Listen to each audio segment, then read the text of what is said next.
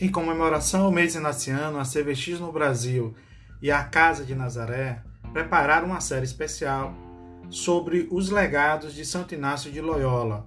Neste quarto e último episódio da série, tratamos o legado à espiritualidade na vida cotidiana, a espiritualidade encarnada que herdamos de Santo Inácio de Loyola. Escute, leia e compartilhe.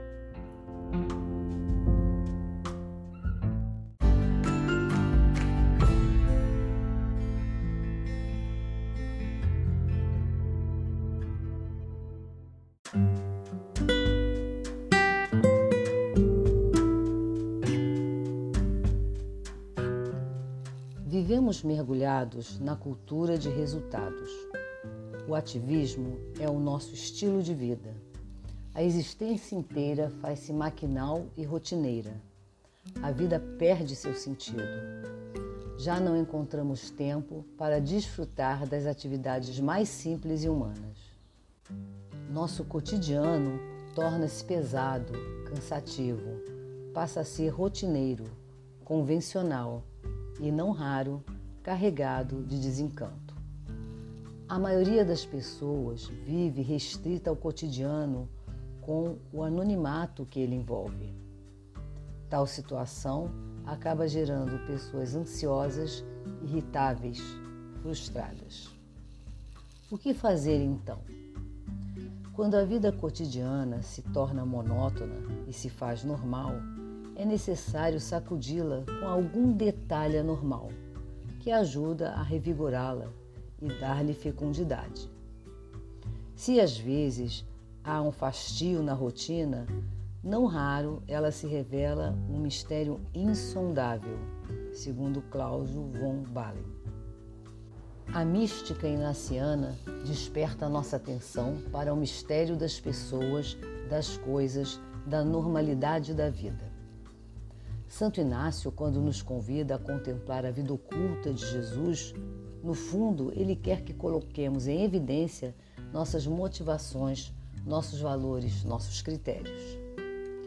Jesus nos ensina em Nazaré a descobrir o valor eterno do doméstico, do cotidiano. Ele nos ensina a saborear o eterno e o absoluto nas pausas e nos silêncios da vida cotidiana.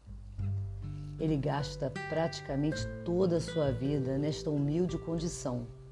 Passou despercebido como Messias.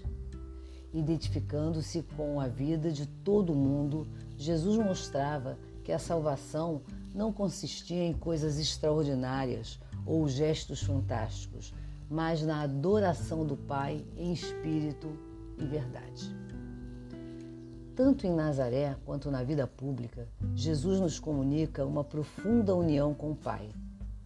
Para ele, o reino se revela no pequeno, no anônimo, no cotidiano e não no espetacular, no grandioso. Para ele, não são as coisas que nos fazem importantes, mas somos nós que fazemos qualquer coisa ser importante.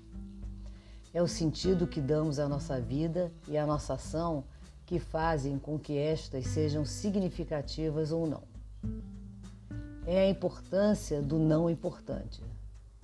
Não vos preocupeis com os dias de amanhã, pois o dia de amanhã se preocupará consigo mesmo. Basta a cada dia a própria dificuldade. Citação de Mateus 6, no versículo 34. Com essas palavras, Jesus estabelece a diferença entre o modo pagão e o modo cristão de viver o cotidiano. A cotidianidade de nossa vida está tecida de coisas ordinárias e não de coisas extraordinárias. Falamos de uma cotidianidade humana, isto é, daquelas atividades de nossa vida diária que, embora irrelevantes em sua aparência, têm uma razão de ser, uma motivação e um modo de fazer-se que não se deve à mera casualidade ou a um impulso instintivo de repetição e automatismo.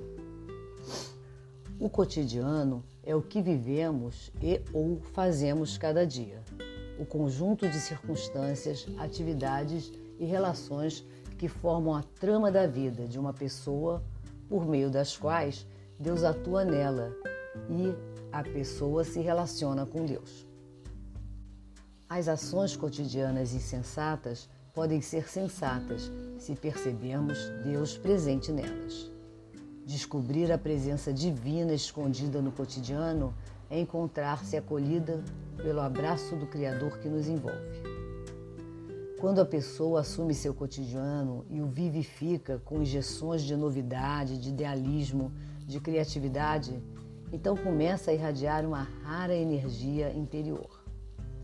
A essa força denominamos de carisma, que significa a energia que tudo vitaliza, que tudo penetra e rejuvenesce. O carisma inaciano nos desperta da letargia do cotidiano. E, despertos, descobriremos que o cotidiano guarda segredos, novidades, mensagens ocultas que podem acordar e conferir sentido e brilho à vida. O cotidiano passa a ter sabor de eternidade. O cotidiano é o meio pelo qual o amor toma densidade e se expressa preferentemente. Tem-se dito que a humildade do amor é o dom da vida cotidiana, ou seja, a umidade do amor sem brilho no escondido. O amor é precisamente o lubrificante que dá sentido à vida cotidiana e lhe faz superar as dificuldades inerentes à mesma. O desprendimento de si mesmo, a busca da verdade e do bem comum, a atenção ao que facilita a vida dos outros se tornam normais quando se cultiva o amor. E é esta fidelidade no cotidiano que possibilita a transformação da realidade.